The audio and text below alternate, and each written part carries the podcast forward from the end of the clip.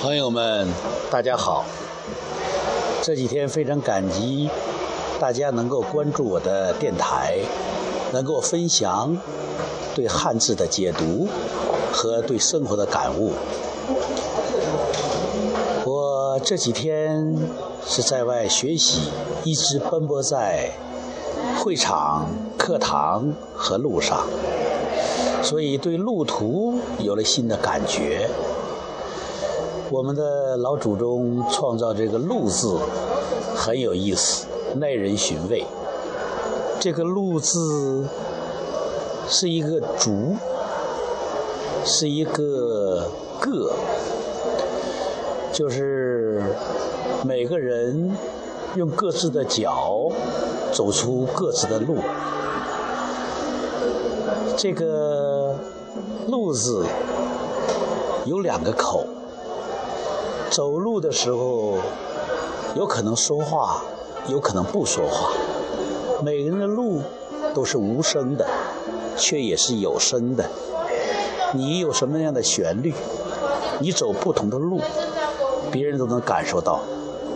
所以要珍惜你的方向，你的路线，因为这会给你有不同的旋律。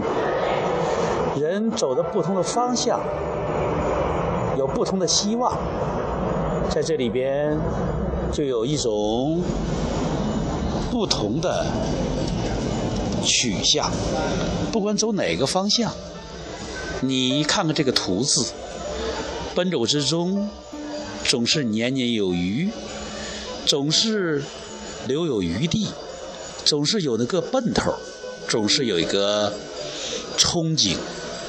所以，这个“图”字，给那些疲惫的旅人，总是有一份安慰，或者让他们看到一种希望，或者让他们增加一点信心，很好玩的。